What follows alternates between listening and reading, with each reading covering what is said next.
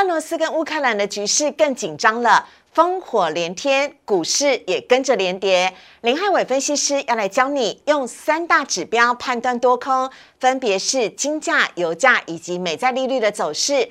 另外，板荡见忠贞，烽火家人概念股来了，请大家千万不要错过，锁定今天的股市和炒店。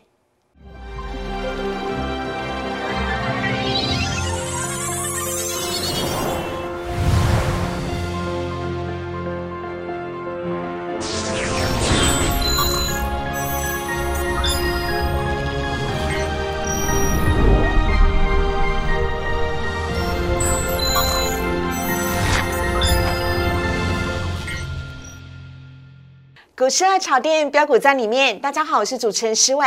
今天的节目当中呢，遇到的是好久不见的元宇宙王子，我们要来欢迎的是林汉伟分析师老师，你好，施伟好，大家好。老师，你不觉得我们这整个背景就是为了你量身打造的吗？超级有元宇宙的感觉。对啊，看起来好像来到一个什么太空舱的感觉。对对对，好。不过老师，你知道吗？这这。这有一件事情是我今天哦特别就觉得感慨的，因为呢，今天呢是二零二二年的二月二十二号星期二，也是农历二十二号哦，这完全就是预测了二二二二二，今天台股就是败在。呃罗斯，好，真的啊，哎，俄罗斯跟乌克兰的战争怎么样？老师，你要不要下个赌盘，会打还是不会打？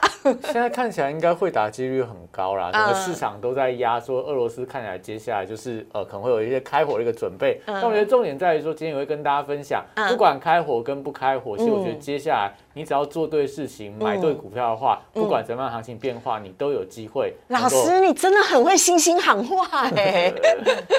好，所以呢，我我们今天的节目当中也要告诉大家了，有哪一些呢是烽火家人概念股？真的有意外，当然我们都不希望战争发生了。但如果真的发生的话，这些烽火家人概念股呢，林汉伟老师独家带给你。好，那看一下呢，今天的主题的部分要来告诉大家哦，这个俄罗斯跟乌克兰之间呢，歹戏拖棚拖累了台股，今天是大跌了两百多点，关键转折不能破。关键转折是什么？汉伟老师等会告诉你。另外，板荡见忠贞，烽火家人概念股来了。好，来看一下呢，今天台股的部分呢，因为呢，今天呢，台股呢在开盘之前就传出俄罗斯跟乌克兰的情势有可能变得更加紧张，所以呢，美股的电子盘就先下跌了。而今天台股呢，在一开盘的时候也是直接下跌，而且是啪。一下就跌破了万八，今天盘中呢最多啊下跌了三百八十一点，而且今天什么都跌，什么都不奇怪。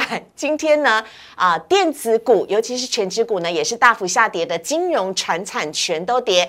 昨天呢原本引领台股还撑住台股的。航运股跟钢铁股今天也下跌了。昨天航运涨了三点多趴，今天航运呢直接跌了三趴多啊！到底怎么一回事呢？等会老师来告诉你。另外，我们看到今天成交量呢，则是在三千三百六十五亿增加了，而今天呢收盘收在一万七千九百六十九点。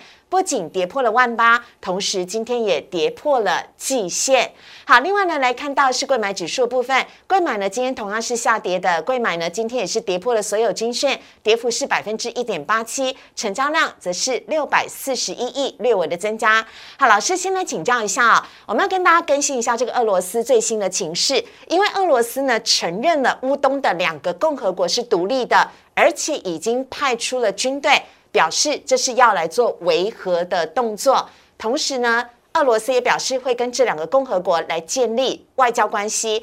在此同时呢，白宫也表示哦，要发布相关的行政命令，禁止人民在这两区来做贸易跟投资。好，俄罗斯跟乌克兰之间的战争情势，老师，你觉得对台股会有什么影响吗？因为可以看得到啊，在过完年回来的那个礼拜呢，台股是咚咚咚咚都是上涨的，那时候战争还没发生。然后接下来呢，一根大黑 K 呢，就是俄罗斯跟乌克兰传出有可能会打仗，台股就直接下跌了。后来美股跌，但台股几乎都还撑住，甚至是回到所有均线之上。但今天跌这么多，是趁美股今天休市吗？啊，老师，我觉得其实今天典型就是所谓补跌的一个压力啦。因为之前其实台股在全球股市里面位阶算是最高的，因为不管是俄罗斯的战事或者联储会的升息，你看到台股现在，但这个今天盘中跌破季线，但在昨天之前是站到所有均线之上。是，这跟所谓的欧洲股市创四个月新低，美股部分跌破年线的关卡。卡。俄罗斯的股市这两天跌了三十个 percent，相比起来你就发现到，哎，台股今天跌一点三八个 percent，真的是小儿科了。俄罗斯人会不会比我们更不想打战争？对，如果看股市的表现来看的话，我觉得他们应该会赶快希望说，哎，能够谈成和平协议啊，让股市出现比较强烈的反弹。是。但我想要讲的重点就在于说，今天台股的跌不是台股本身的问题，叫做系统性的风险。所以系统性风险一旦发生的时候，我觉得关键就要看。价跟量之间的一个转折变化，什么叫价量的转折？也就看到今天的利空的下跌，大盘是出量的，嗯，那就代表今天有人在卖股票的同时，一定有另外一边的人开始在低档开始狂接股票，所以代表这个第一个。量价的关系里面，今天盘中的低点只要不被跌破的话，我觉得代表短上来看，整个行情在这边是有一点见低点的一个转折出现。嗯，那另外一个转折在哪呢？就是说你要看到大盘的季线关卡，之前在农历封关之前，嗯，行情大盘跌破季线之后，在虎年的一个变盘行情又站回到季线关卡之上，所以目前看起来的话，季线还是非常重要的多空防守线。如果明天整个指数又站回到季线的话，代表说整个大盘反映这个俄罗斯乌克兰的。一个利空的因素，它就有慢慢淡化的一个迹象。所以简单去讲，你观察季线，观察今天盘中的低点一七八四零这两个价位，如果说在最近这五天之内不被跌破的话，我觉得行情应该还是有机会回到所谓的反弹的一个轨道。哎，所以接下来二二八连续假期前这几天很重要，哎，对不对？没错。好，那老师要我们看到贵买指数的部分呢？今天的贵买也是跌破到所有均线之下，而且呢，今天上市柜合起来呢，下跌的家数总共有。一千七百多家，那不用讲了，电子股已经连续两天呢，成交比重都只有四成左右哦，真的是重灾区。但是其实呢，电子股今天很多法人出报告都说，今年很多法人出报告说，其实都是很看好的。那现在呢，等于是有点错杀或跌升了。老师手上还有股票还来不及走的人该怎么办？或手上有资金的人该如何布局呢？对，但首先来看的话，整个电子股我觉得一定是被错杀了，因为这一波其实你可以发现到，在美股部分也是一样，好公司坏公司跌得乱七八糟。台湾部分，台湾最好的台积电都可以回撤到季线的关卡，那也就代表说这一波电子股的杀盘，我觉得是因为系统性国外抛售的一个卖压的关系。但重点在于说，如果今年的获利很好，那股价来到低档区，但我觉得你如果还有资金的话，可以分批进场做一个承接的动作。那你如果手上有一些股票，像中小型股这一波跌得非常的重，那你就去观察一下。只要类似这种大盘，或者说类似贵买指数低档爆出大量的一个 K 棒，不管是大量红 K、大量黑 K，那个低点没破之前的话，我觉得都会有反弹的格局。你可以反弹到压力，像这一波的贵买指数反弹到月线关卡，那就出现了一个压回，所以月线就当做一个所谓多空的一个防守点。碰到月线没有办法站上的话，可能就短上来看就做一个停利停损出场。如果站回到月线的话，就观察一下有没有机会跟随大盘。再往基线做一个挑战。哎，老师说的好好，所以大盘看季线。贵买看月线很重要哦，提醒大家。好，我们接下来看到三大法人呢，不出意外了，因为呢，这个战争的疑云呢，风险呢，逐渐的升高了。外资今天是大卖了三百八十六亿，投信则是连续十六买哦。我们现在都靠内资来帮我们撑盘呢。投信呢买超三十七亿，而另外呢，自营商呢则是卖超九十三亿，合计总共卖超了四百四十二亿。这应该是今年以来二零二二年以来最大幅的卖超了。来看到呢，外资。买卖些什么？外资买了华通、华邦电、旺宏、大同以及长荣，依旧看好的是记忆体，还有航运股，而且呢是海呃航海王。卖则是卖联电、长荣航、群创、开发金跟华航。哎，有趣哦，外资怎么会卖长荣航跟华航呢？等会来问一下老师。另外呢，看到投信买卖超，投信买了永丰金、人保、开发金、华邦电、英业达，卖伟创、强茂、群创。还有富彩跟台表科，特别提醒大家，之前呢投信一直买超的，包含像是强茂、富彩，都要请大家特别留意哦，因为投信呢已经是连几天卖超了。最后呢要来看到是老师等会要告诉你，好可爱哦，烽火佳人概念股来了，危机当中永远有转机，危机当中还是找得到赚钱的机会，我们就要看林汉伟分析师等会带给我们独家的内幕。我们先稍微休息一下。请上网搜寻股市热炒店，按赞、订阅、分享，开启小铃铛。哪些股票会涨？哪些股票会跌？独家标股在哪里？股市热炒店告诉你。来看到今天主题要来告诉大家的是板荡见忠贞，烽火家人概念股来了，让大家呢即使在乱世当中哦。依旧不要错过这一些美丽的、秀色可餐的，而且可以让你赚钱的烽火佳人概念股。我们有请林汉伟分析师，有请老师。哎，四位好，先来帮我们分析一下现在的情势吧。对，那先跟大家讲，最近行情真的相当混乱，这叫典型的政治盘跟消息盘。所以俄罗斯、乌克兰现在看起来好像快要打了，但接下来会不会又变成不打？我觉得没有人说的准啊，所以我们这边教给大家三招，用这三招，我觉得在行情不管怎么震荡过程里面，你都有机会趋吉而避凶。哪三招呢？第一个，但俄乌的一个局势，目前我觉得就算连政治的专家、军事的专家都没有办法跟你讲说接下来会怎么样的演变。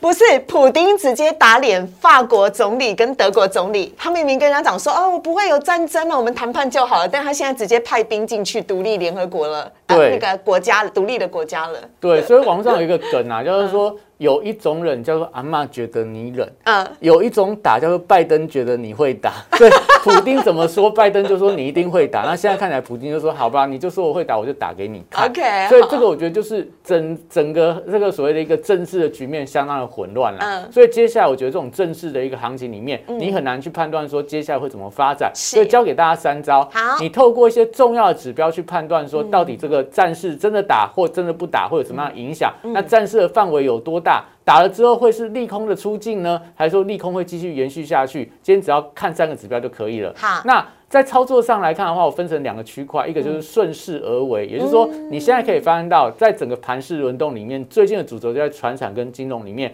出现一个，不管是你要说护盘的黑手啊，或者说整个报价的一个上涨，都带动目前盘面上船产跟金融应该是所谓双主轴。那当中的股票，我觉得可以选择一些报价涨价的股票。看在现在来看的话，都是所谓受惠的一个族群。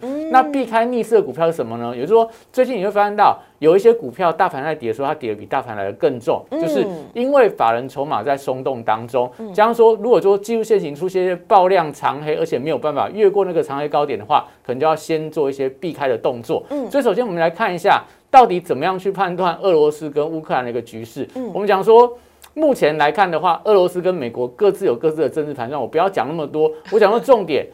拜登的部分会不会持续对俄罗斯制裁？我相信一定是会的。他也不会相信说俄罗斯就算真的退兵了，他还是会持续说俄罗斯随时都要打乌克兰。我觉得这种歹戏拖棚会一直拖下去。只要看到拜登的民调没有回升之前，我觉得拜登就会持续去需要补丁来当他的最佳的这个对手、敌人、对手、外部敌人。因为你看到这张图表，拜登民调支持率创下他当选来新低。另外就是说，美国通膨持续创高，所以很简单。通膨越高的时候，美国的民众就越这个。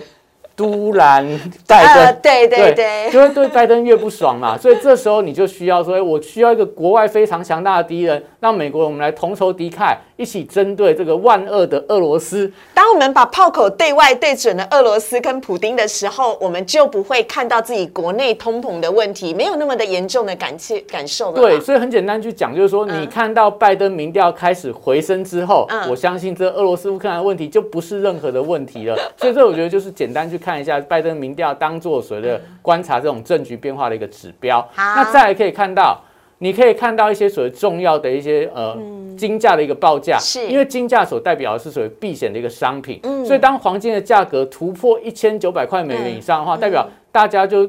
不计价开始去抢买黄金啊？什么时候会抢买黄金？就是乱世嘛。对，你担心说这个呃货币贬值啊，担心战乱发生，所以会不计价去追进黄金的动作。所以当你看到黄金的价格往一千九百美美元以上突破的时候，那这时候整个市场恐慌情绪很高。这时候你可能对股市的操作啊。风险资产什么虚拟货币啊，你就暂时不要进场去接刀子哦，连虚拟货币都不要，也不要，因为有可能就会接到掉下来的刀子，会越跌越低。但你看到整个黄金价格从一千九开始往下跌到一千八百四十美元，代表这些人开始觉得没有风险了，我赶紧卖黄金，卖黄金干嘛？卖黄金但是买股票啊，所以这时候整个行情就会出现强力的反弹。所以我觉得这个就是把一千九当一千八百四十当做。多空的一个分水岭嘛，一千九以上的话，你可能就不要过度做多；但到一千八百四十以下的话，你就可以放心来做多了。好的。那再往下看另外一个重要指标，就油价的部分，大家可以发现到最近油价走势也比较震荡。嗯。但目前在所谓布兰特原油的现货价格已经突破一百美元以上了，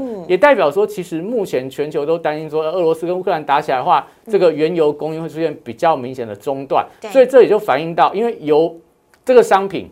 它是全球商品里面交易额最大的一个商品，是，所以代表非常有非常非常多的资金在这个油价上面做一些多空的一个博弈。所以当油价领先去突破一百美元以上的话，代表市场资金认为说，哎。可能俄罗斯乌克兰现在就是东部打起来，也许会打到整个乌克兰，所以有可能会扩散到欧洲，会不会也迈入到战火的一个情况？对，所以这时候推升整个油价一百美元，甚至有人说一百二十美元、一百五十美元。如果真的出现这样的情况的话，你就要特别的小心。但反过来，如果油价跌破九十美元，甚至往八十美元这个靠拢，你看它下面线图，其实目前油价 MACD 指标已经出现死亡交叉了，是，也代表说如果。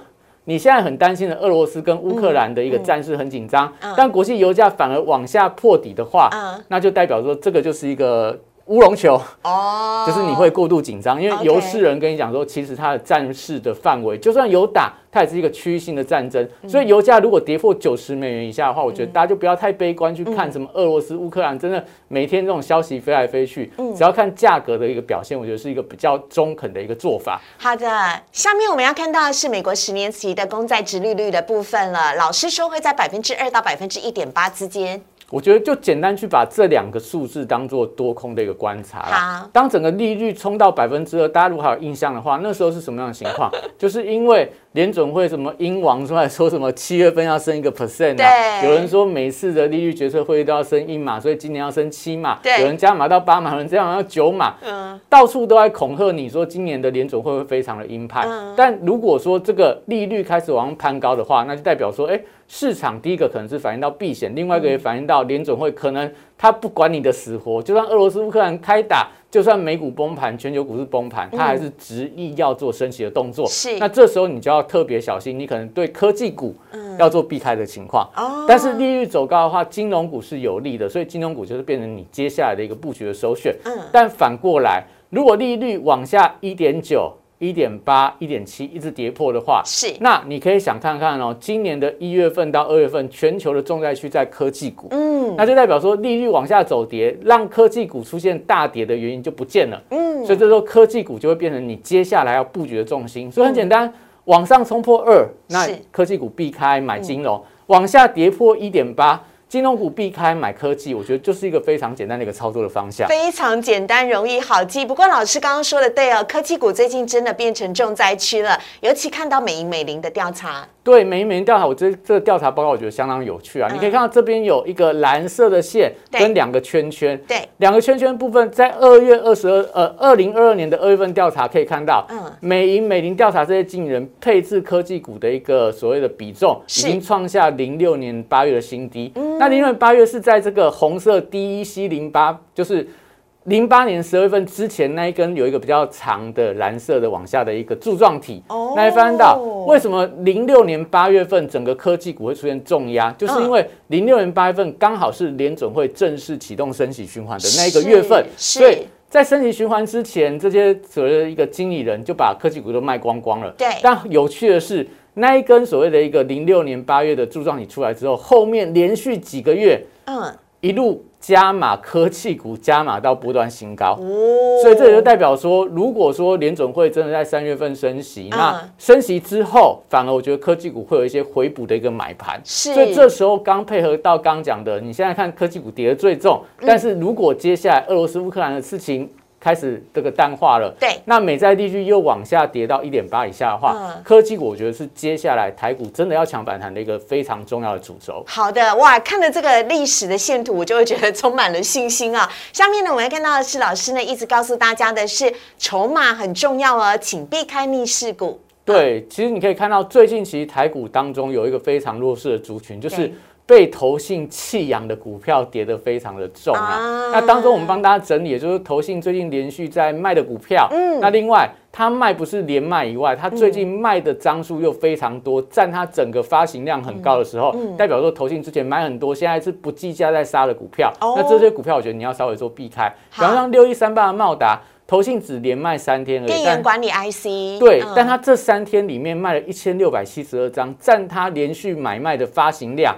占了二点二六个 percent，代表说它发行在外的股票，投信三天就到了两个 percent 出来，这种股价就会出现比较明显的一个走弱。所以刚刚当中帮大家整理了像宏康、顺德、新唐、富彩、茂迪跟安吉，都是最近投信开始在高档到货股票，所以大家去追踪一下，就是手上持股可能在最近行情。跌的比较重的时候，如果连投信的筹码都松动，你真的想要进场去低阶的时候，最少要等到投信开始不卖了，那我觉得低阶才会比较呃好的一个胜算。所以，我们强势股要记得，那弱势股也要记得避开啊，很重要。下面呢，这是看到是高档爆量的长黑这个部分，请老师来帮我们看一下。我们用文业来做例子。对，我们以文业举例，不是说文业已经出现翻空，文业其实我觉得它本业或获利都还蛮稳健的。但我们就就线论线来看，如果你手上股票类似文业这种线型的话，你要稍微做避开的动作，为什么这样讲？你可以看到那边有一个所谓绿色的水平线嘛，对，它标注出来是文业在这一波上涨过程里面有一根非常长的长黑 K，对，下面伴随着大概三万多张的一个大量，是，所以当它的大量的低点，就是那一根一百块的一个大量低点，三万多张的大量低点被跌破之后，你看文业。在最近这个礼拜的走势里面，它就开始出现盘跌的情况，是，所以也就代表说，这种股票如果说它在最近没有办法很快站回到那一条水平的绿色线之上的话，上档就是重重的套牢反压，所以这种股票你肯定要暂暂时做一个避开，因为很多这种股票现一旦出来之后，它就会接连跌破重要的支撑，所以文业我觉得大家可以去观察一下，就是那一个所谓的绿色水平线或月线的关卡没有办法站回去的话，短短线上来看，我觉得技术面还是有持续走弱的风险。好的，那这些逆势股呢，我们要记得避开。但是有一些顺势而为的个股呢，要请大家特别留意了。老师帮大家精挑细选出来这四档个股啊，我们也可以叫它是烽火家人股。在越是乱世的时候，它越有可能可以趁机突围而出。我们先看到是和润企业。对，因为我们讲说现在的行情就是在跌什么？跌不确定性嘛。你不确定俄罗斯乌克兰要不要开战，你不确定联准会接下来要不要升息，升得很快。嗯。但你可以买什么？你买确定方向的东西。什么东西确定方向？联准会不管升两码升一码，它今年一定会升息。是。台湾也是一定会升息。所以我们在农历封关那一天跟大家介绍过和润企业这家公司。嗯。我们就跟大家讲说，它受惠到升息之后利差扩大。嗯。所以。在今年来看的话，整个台湾车市也陆续复苏啊，像和泰汽车说，今年它的一个呃旗下两个所谓品牌的车子销量都有机会创下近期的新高，所以车子卖的越多，需要更多的车贷，利率涨得越多的时候，整个所谓的一个车贷利率也同步扩大，所以看和润企业的一个线图，嗯，你看它的 K 线图哦，我们大概是在呃一月二十号封关当天跟大家讲的，对。那时候股价大概在一百零五到一百零六而已。到这段时间，你看这段时间台股是震荡往下哦。嗯。但和润企业一直到这个礼拜一的时候，盘中一百二十一点五。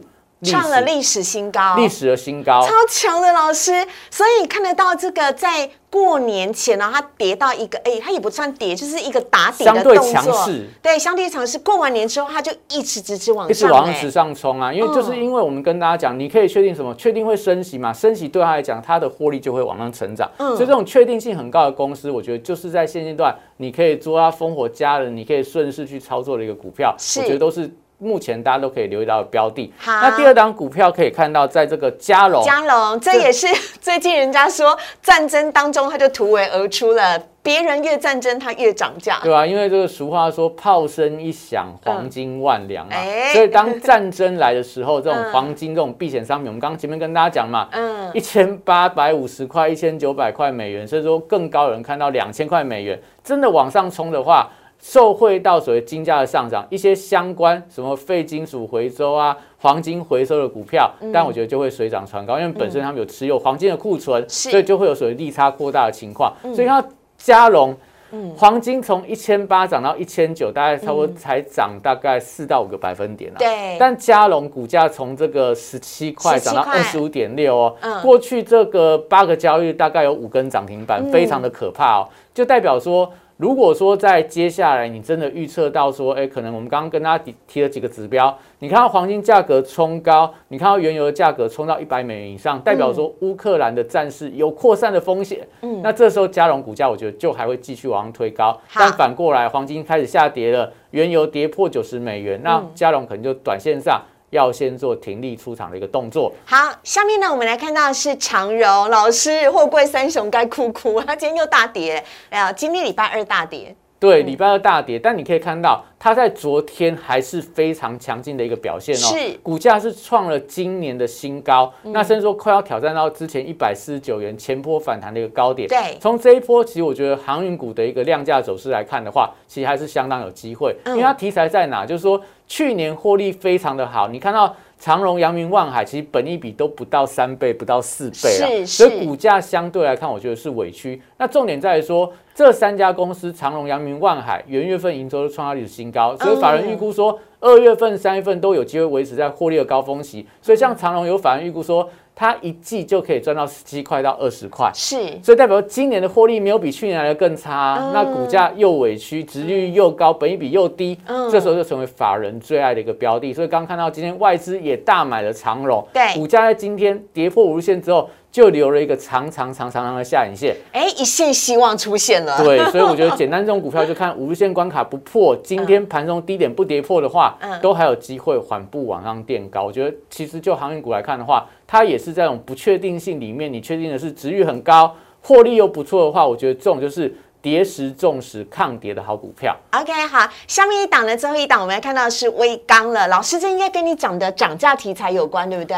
对，因为我们要嗯知道说，记忆体原本在预估啦，很多法人研究机构预估到第二季整个记忆体，不管 DRAM、NAND Flash、NOR Flash，第二季报价就会开始出现跌升的反弹，整个趋势会出现反转的形态。那加上说最近的一些所谓日本什么凯霞，甚至说在整个俄罗斯跟乌克兰战争里面对，它有一些非常重要的记忆体的关键的材料，嗯也会因为俄乌的战事出现断裂的风险。对所以这时候手上有记忆体库存的公司，它就收回到涨价的一个利多。嗯而且加上说，其实威刚在昨天的它的一个呃所谓公司的高层说，今年要配五块钱的股利，哦所以一百块的公司配五块的股利，在电子股里面有五趴的值率，这我觉得相当的一个难得啦。是所以看到今天台股其实很多股票都出现重挫，嗯但威刚怎么样？今天盘中虽然说跌到五日线的关卡，又收稳五日线了，所以它的多方趋势我觉得都还在延续。嗯那目前其实投信也持续在买超当中，所以我是觉得以这样的情况，也就代表说。